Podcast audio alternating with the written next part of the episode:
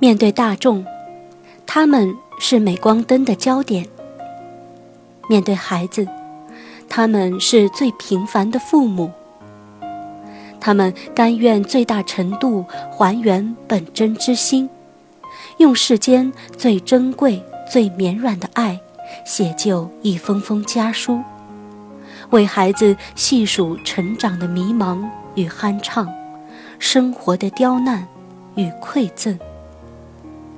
三十封信，万千种爱，一个心愿，那就是孩子遵从内心，成为最好的自己。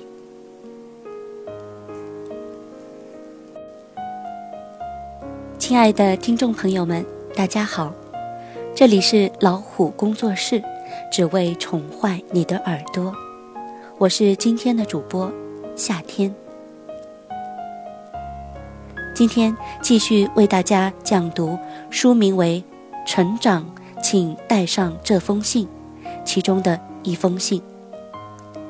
这封信来自于春桃，报告文学作家，代表作《中国农民调查》，两千年成为母亲。儿子取名陈放。身为报告文学作家，他对苦难尤为敏感，但又深知苦难的意义。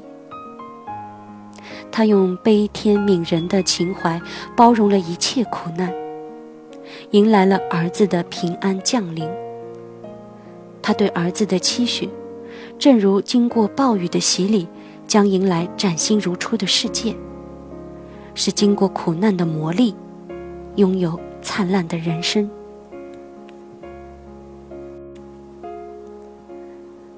这封信的标题是：“你是上帝送给我的礼物。”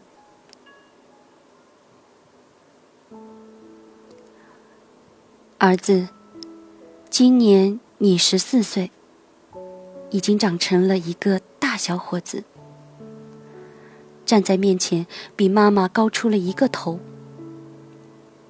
看着你走出走进，无忧无虑、阳光帅气的样子，妈妈就会想起你小时候的事情。你知道吗？你能来到这个世界，就是一个奇迹。妈妈是个从不信鬼神、不信邪的人。年轻的时候，总认为命运掌握在自己的手中，但冥冥之中，又常常会有一些说不清道不明的事情发生。一九九一年九月，我在中国作家协会鲁迅文学院进修时，认识了你爸爸，最后走到了一起。婚后八年多，总也怀不上孩子。让我感到绝望的是，在看过合肥的几家大医院之后，都说我患有不孕症。听到这个消息，我就像听到了噩耗。于是常常借酒浇愁，还学会了抽烟。烟抽的太多，牙齿都被熏黄了。你外婆看到我心里苦，曾跑到南岳衡山去为我求神拜佛，还托亲戚四处打听，想为我抱养个孩子。一九九九年三月的一天，已经八十一岁高龄的爷爷从蚌埠来到了合肥，他突然委婉地问我，是不是不想要孩子？当了解了实情后，他很生气，责怪我们为什么不早说。爷爷是蚌埠有名的老中医，医术很高。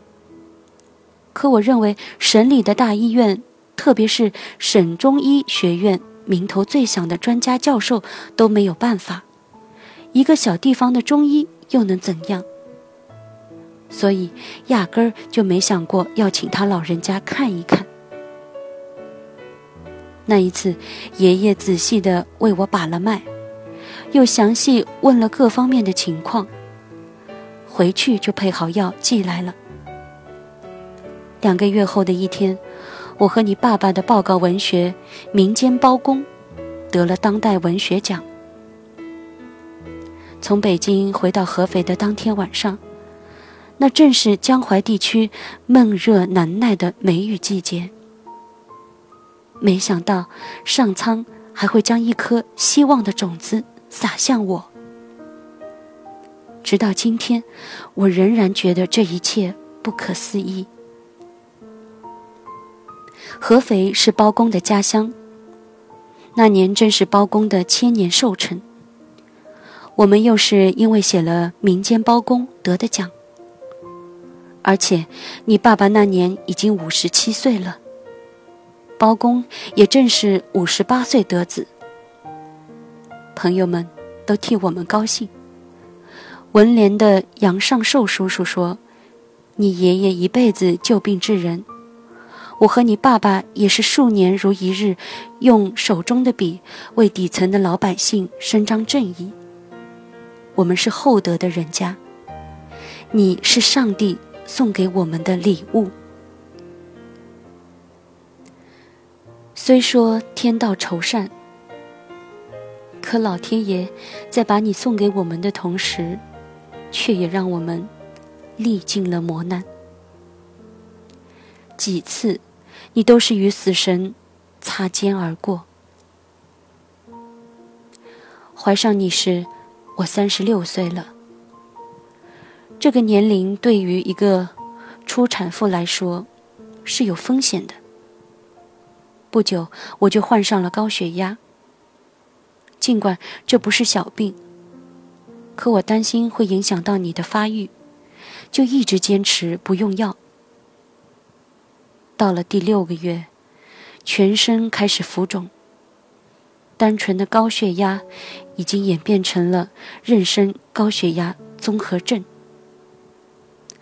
这是每一个孕妇都害怕遇到的四大重症之一，其死亡率居之于四病之首。我曾经埋怨命运为何对我如此不公，但为了你，每天我都会提醒自己。要保持一个好心情。有一次去合肥市妇幼保健院做例行孕检，他们居然把我的血型验错了，我是 A 型血，化验单上写的却是 B 型血。也许这只是个别医生的一时疏忽，但我却对整个合肥的医院都心存疑虑。决心回到江西萍乡市去接受治疗。倒不是萍乡的医院就比合肥的医院条件好，但那里是我的娘家。更主要的是，我曾经在那儿的医院工作过，各大医院都有我的朋友。回到萍乡，经过检查，说你由于在我肚子里长期缺氧，发育迟缓。虽然已经有六个月了，可你实际上还不足四个月大。不住院治疗，随时会有危险。即便把你生下来，你不是残疾，也可能会弱智。我当时吓坏了。你爸爸知道后，马上丢下手头一切写作计划，连夜赶到萍乡，还带来了我们平日所有的积蓄。在萍乡市妇幼保健院的产科病房包下一个单间，你爸爸就在我病床的边上支起一张简单的钢丝床，日夜陪伴着我们。在长达两个月的保胎的日子里，吸氧、输液，各种各样的检查成了我每天的必修课。为了让你快快长大，仅输液一项，一天就要占据我八小时以上的时间。在那些时间里，我躺在病床上不能动，全要你爸爸护理。后来我的手上、脚上到处都是针眼了，连护士都害怕给我打针。医生告诉我，孩子在子宫里一天相当于世上七天。为了让你在我的腹中多待上几天，我什么苦、什么代价都认了。但是这一天，分管妇产科的副院长黎明还是找我们谈了话，说我的血压无法再控制了，尿蛋白已经出现了可怕的两个加。不立即实行剖腹产手术，你我的性命都将难保。手术的那天，黎院长亲自主刀。为确保我们母子二人的绝对安全，他配备了最强的手术班子。产科主任王妮萍担任他的助手，麻醉科主任荀斌为我做麻醉，手术室护士长彭花兰递器械。产房主任雷美艳负责接生。我一一写下这些名字，是要你永远记住他们。他们就是直接把你领到这个世界上来的白衣天使。你来到人世间的时间是两千年三月二日十一时四十分。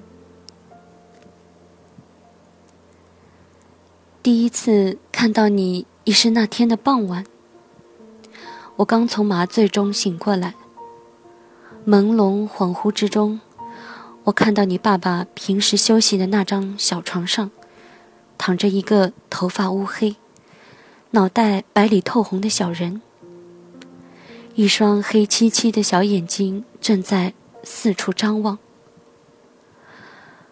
我几乎不敢相信。这就是我日思夜想的孩子。外婆把你抱给我，我小心地摸着你的小脸蛋，摸着你同样白里透红的小手小脚。当我确信你真的是一个五官端正、四肢健全的孩子时，我因为太激动，竟然哭了起来。儿子。你知道吗？我和你都经历了一场九死一生的磨难，又都见证了一个不可思议的奇迹。你肯定不知道，我们最初给你起的名字叫陈哲，那是因为你爸爸采访过中国科技大学的少年大学生。希望你会像他们一样，成为一个聪明睿智的孩子。但你是早产儿，肺刚长成，还没成熟呢，就遭遇到了一场倒春寒。南方医院的取暖条件一般又都很差。出生的第二天，你就受了风。只见你红润的面色突然变得青紫，到了夜里便四肢抽搐。喘气也开始困难，我们都吓坏了。你爸爸和外婆不得不将你抱上楼去找儿科医生。上了楼，却发现儿科的大门紧锁。任你爸和外婆如何敲门，值班的医生竟然丝毫没有动静。过了好一会儿，一个值班的女医生才懒洋洋地从被窝里爬出来，开了一些药。第二天，你就被诊断为新生儿肺炎，住进儿科进行抢救。护士曾经特别交代我，剖腹产手术后的几天是不能随便下床走动的，以防刀口裂开。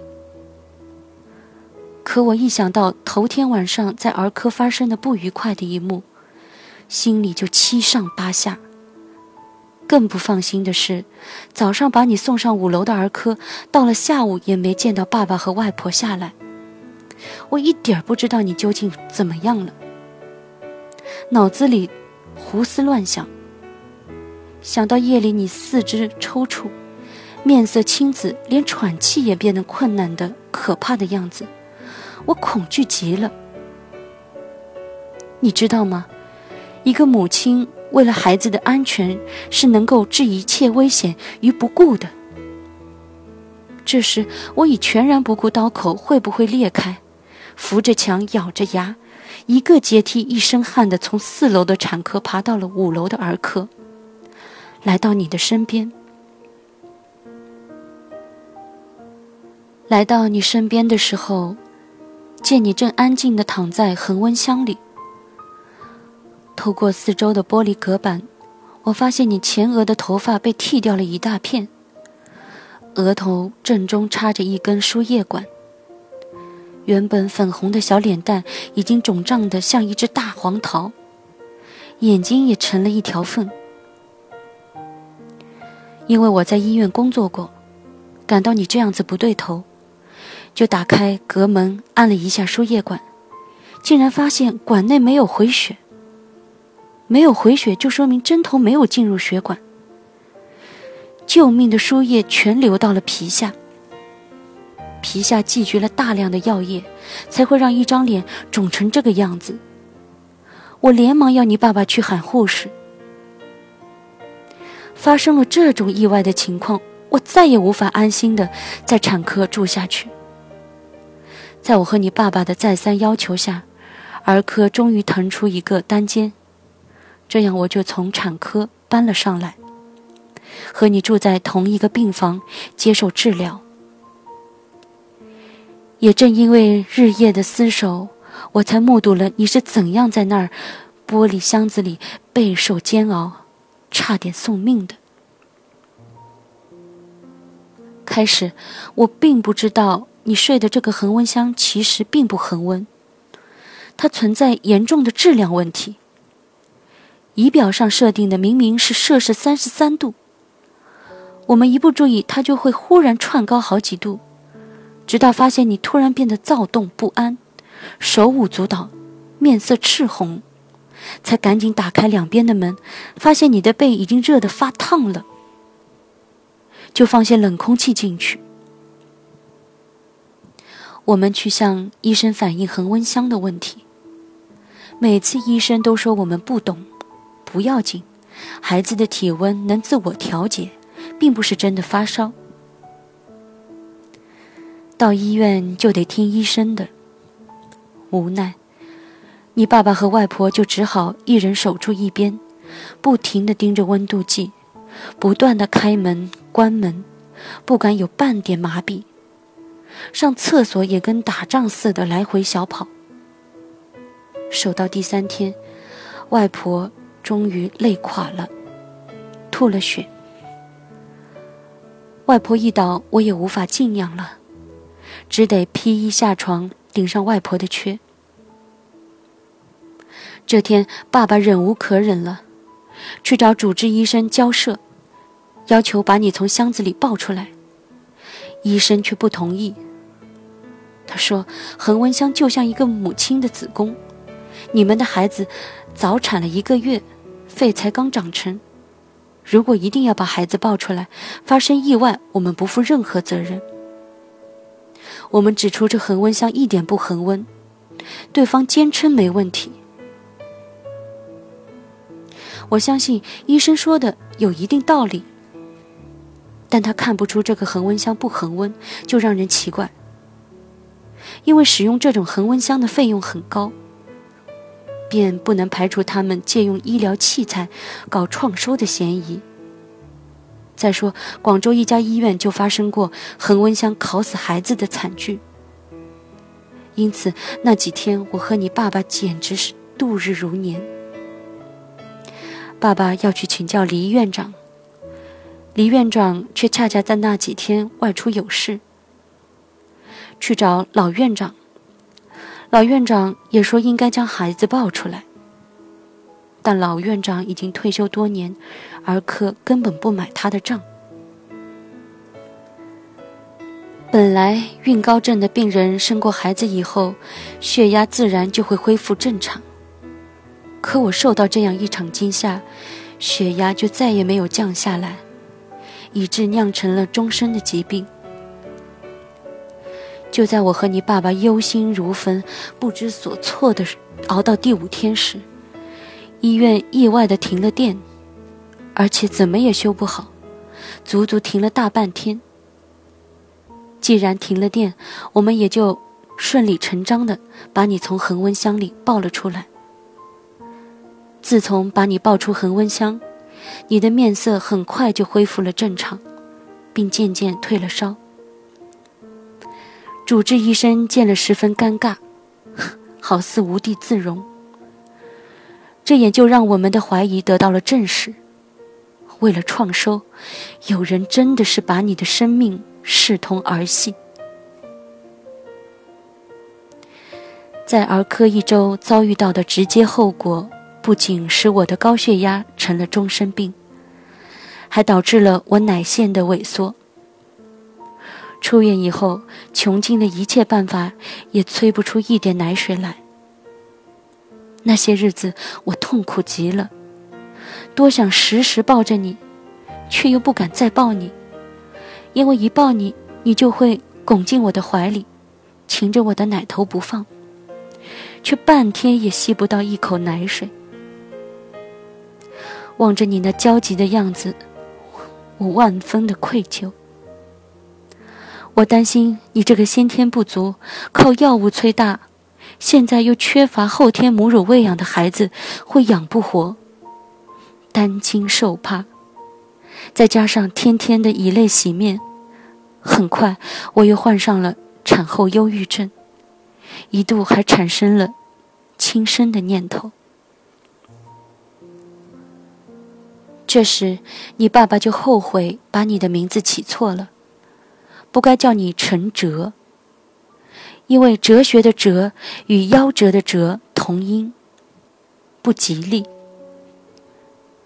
想到农民爱称呼自己的孩子为小猫、小狗，说这样称呼孩子好养活，便将陈哲改为陈放。希望你能让我们放心。爷爷听说之后，竟然连声称赞这名字改得好。爷爷说：“放，乃方文二字的组合，以后一准也是一个吃文化饭的人。改名，不过是寻求心理上的慰藉。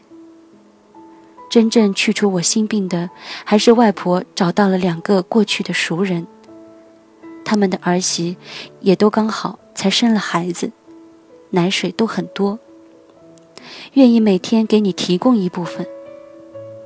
就这样，两个阿姨的母奶让你吃了大半年。左邻右舍谁不说你是个有福之人呀？两千零三年春天，你刚满三岁，我们带着你住在肥西县撰写中国农民调查时，你又一次突然发烧。以往你每次发烧，只要输液三天就会退烧，但这次掉了三天水了，你依然高烧不退。偏偏又在第四天出了意外，插在输液瓶上的针头滑落在地，护士捡起之后，也只是简单的擦了擦，又插了回去。就从那天起，你的烧非但不退，反而越升越高。最后竟然烧的讲起了胡话，我们只得赶回省城，把你送进合肥市第一人民医院，住了四天也不见好转，接着就转入省立医院，又是一周过去了，省立医院也无法让你退烧，甚至连发烧的原因也说不清楚。这时你已经烧了整整二十天了，已经烧得神志不清，并且瘦的只剩下皮包骨。爷爷得知你的病情，就派大叔开车把你接到蚌埠，他要亲自为你治病。但此时你的肠胃已经被连日的高烧烧坏了，吃什么吐什么，中药吃不下去，爷爷也束手无策了。爷爷把你介绍给蚌埠市第一人民医院儿科的杨主任。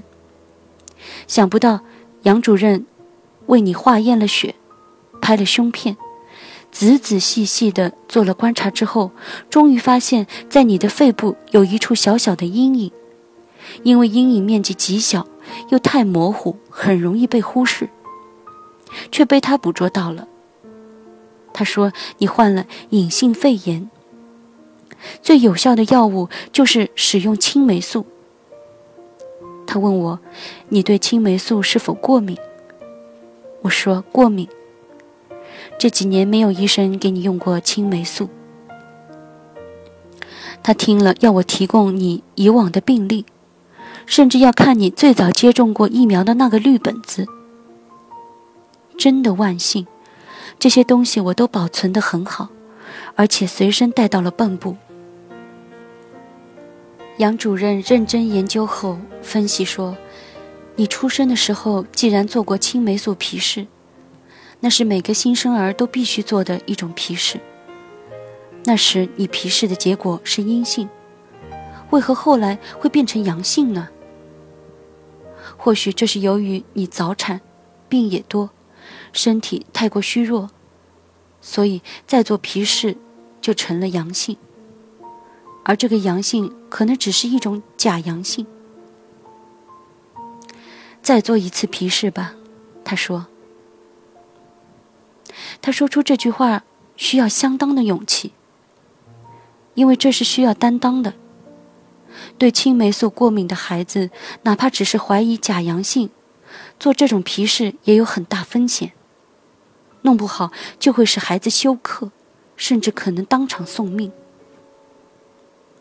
结果，正如杨主任的判断，你对青霉素并不过敏。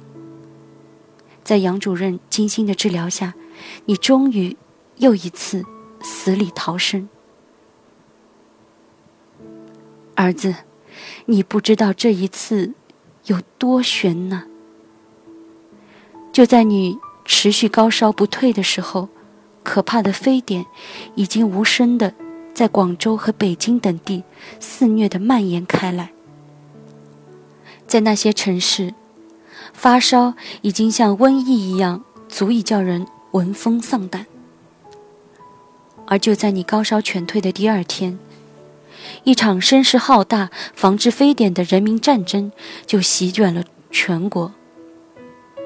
如果不是艺高胆大的杨主任那一断然的决定，就很可能把你归于非典病人统一收治，其后果，谁又说得清呢？儿子，你听到自己儿时的这些故事，妈妈就想问你一句：如果你不是我们的儿子，你出生在一个没有文化、没有经济实力，就是说投身在没有任何背景的。农民或是下岗工人的家庭里，你的命运将会怎样呢？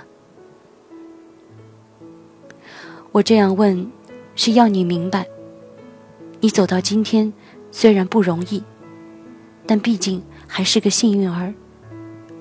我们周围有许许多多的孩子活得比你艰难，为了你的健康成长，我们付出了太多。但我们这样做，并不指望你的回报。我们只希望你要懂得感恩，不能忘了那些在你困难的时候曾经帮助过你的人。希望你长大之后，要像李院长、杨主任那样，做一个有德、有才、有着高度责任心的人，去回报社会。也许因为你的早产。你的多病，我们给了你太多的关爱与呵护。也许由于太多的给予，呵护成了庇护，关爱成了溺爱，以致你都十四岁了，个人的许多事情还不会自理，太多的依赖大人，还养成了不能吃苦的毛病，儿子。怕吃苦是不行的，一个人不能吃苦，是会一事无成的。一个网民说的很精辟：什么是吃苦？吃苦就是每一天都很难，可一年一年却越来越容易；不吃苦就是每一天都很容易，可一年一年却越来越难。当然，你小小的年岁已经经历了不少苦难。一个人绝不是为了专门吃苦才来到这个世界的。但生活中，也不可能永远只有欢乐。欢乐和苦难，其实是一枚硬币的两面。从某种意义上说，不幸是一座大学，它将教会你从容、乐观与坚强。你马上就是高中生了，有如东升的旭日，而我们却正在老去。儿子，你要知道，我们陪伴不了你多长时间。迟早有一天，你要独自的面对整个世界。如果不把自己的羽毛练得丰满，你将如何在社会上立身呢？这次你来参加一个美术学院附中的考前培训，希望今后成为一名画家。我和你爸爸会全力支持你，并预祝你获得成功，儿子。你要相信，未来只有靠自己寻找，机会只会青睐那些有准备的人，幸福就掌握在你自己手中。二零一四年三月二十七日，于河北唐山。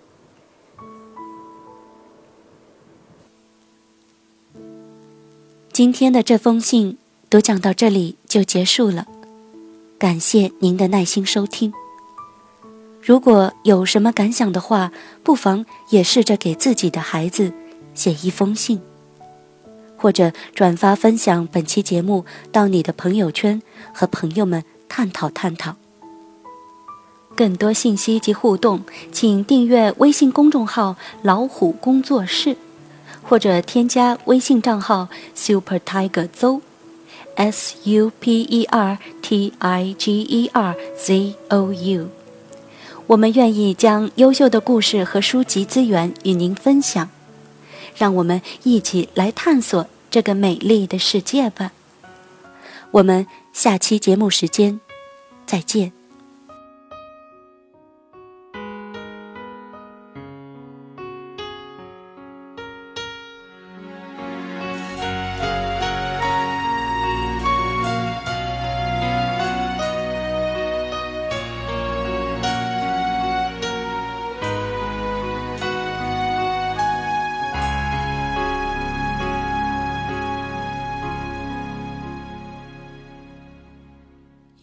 光停在你的发间，画下一条线，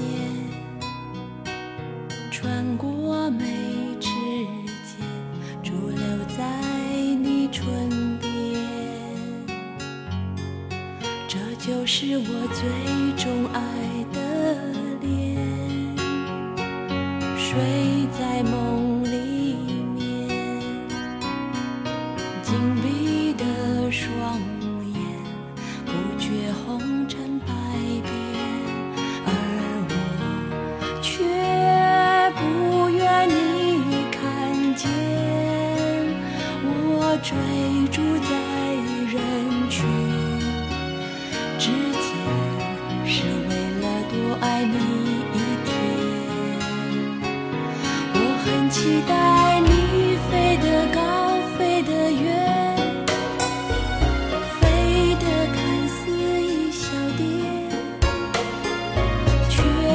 着你。